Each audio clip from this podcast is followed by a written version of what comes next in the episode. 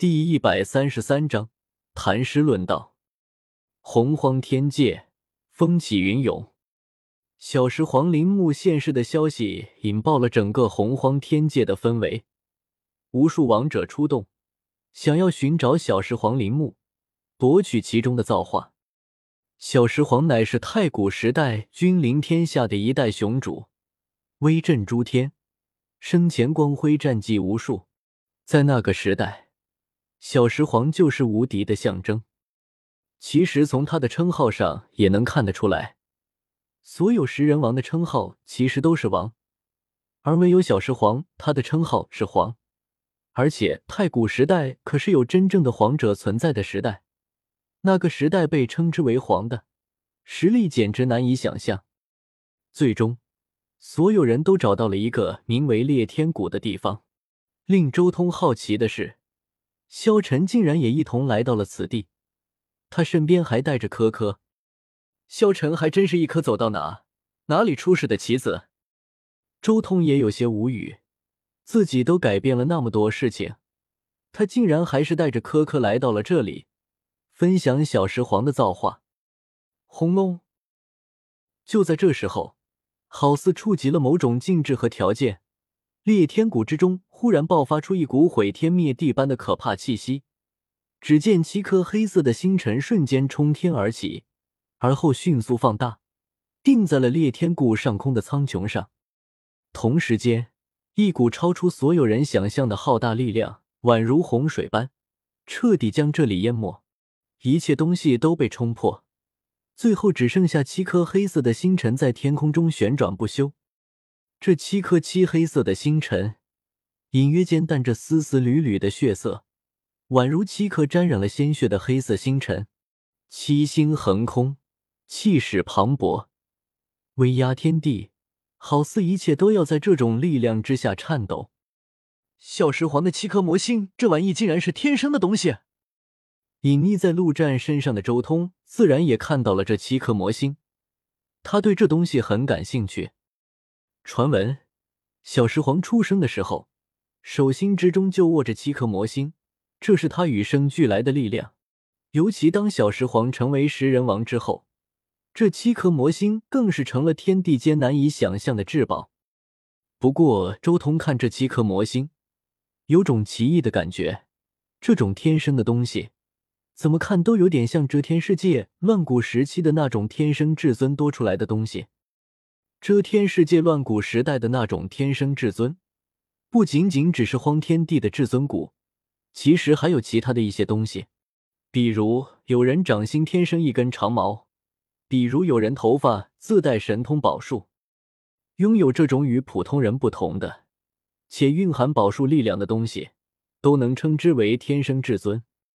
小石皇的这七颗魔星，也有点像天生至尊的东西。不过此刻，这七颗魔星化作了阵眼，构建出了一座可怕无边的绝世大阵，甚至沟通了诸天万界的力量，可以磨灭一切生机。而随着小石皇陵墓的出现，顿时所有人都疯了，都想要冲入陵墓之中夺取其中的造化。但小石皇的陵墓却像是有生命一般，不断的在虚空中跳动。任何想要取巧进入其中的手段，都被陵墓的大阵挡住了。但随后，五位食人王出手，一同定住了小石皇陵墓的位置。所有人顺利的进入了小石皇的陵墓之中。小石皇的陵墓根本不像是一个坟墓，而是一片大世界。一行人前进，但中途却遭受了各种危机。小石皇生前早已算定了一切，甚至算到了后世的东西，所以这些所谓的危机，其实就是在筛选符合他条件的人进入大墓的最深处。终于，所有符合条件的修士都来到了大墓最深处，看到了七座巨大的坟墓，也看到了小石皇遗留下来的烙印。但很快，小石皇的后手发动。萧晨手中所得到的七个食人王的大道烙印，全部被小石皇请到了七座大墓上空，盘坐在那。很快，进入了陵墓的食人王也全部被小石皇请了出来。这七人原本是想要夺取小石皇陵墓中的一切，但最终还是慑于小石皇的布置，慑于小石皇的神威，静下心来与小石皇谈诗论道。随着所有人就位，这场论道也正式开始了。道是什么？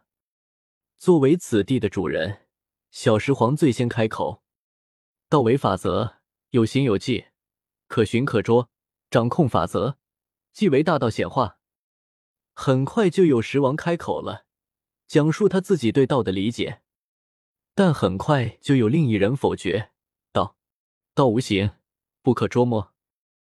道为本源，演化天地万物，你我他皆是道。道无形，道无源，道无根，道法自然，你我是道，却又非道。”小石皇本人。还有那七人七师，一共十五位食人王在这里畅谈大道。一时间，整个小石皇陵墓上方霞光万道，瑞彩千条，漫天垂落，圣洁神光普照十方。虚空中还有一朵朵莲花在绽放，地下还有一股股的大道神泉在上涌。坟墓之中，一切阴暗的气息彻底消失，化作了一片安静祥和的净土。虚空中充斥着道音，让人悟道。周通静静的聆听这些大道，一时间感触良多。尤其是小石皇请出来的那七师，其中就有乱地武王的烙印，甚至是陆战自己的大道奥义，都是周通早已参悟过的大道，所以他理解起来明显要比其他食人王更加简单轻松。但小石皇还有其他几位食人王的大道奥义就不一样了。这些都是以前从来没能得到的东西，可以极大的丰富他的底蕴。而且最关键的是，眼前这种论道乃是十五位食人王之间的大道互相碰撞，能激发出灿烂的智慧火花，能激发出无数全新的观点和新的领悟。这种碰撞是周通梦寐以求的东西。一直以来，他虽然得到了无数食人王的大道烙印，但他只有一个人。不论如何理解，都是向着他自己的方向。但现在这种论道，却多了无数种可能，尤其是其中还有小石皇这种食人王之中的霸主。周通自己隐约间有种感觉，小石皇当初未死的时候，恐怕实力不在自己之下。随着论道的前进，周通刹那间好似进入了道之起源之地，感悟到了无穷无尽的大道奥义。那里有着无穷无尽的虚空，有着无穷无尽的岁月、时间、空间、大道，这一切的一切浩瀚无穷，波澜壮阔。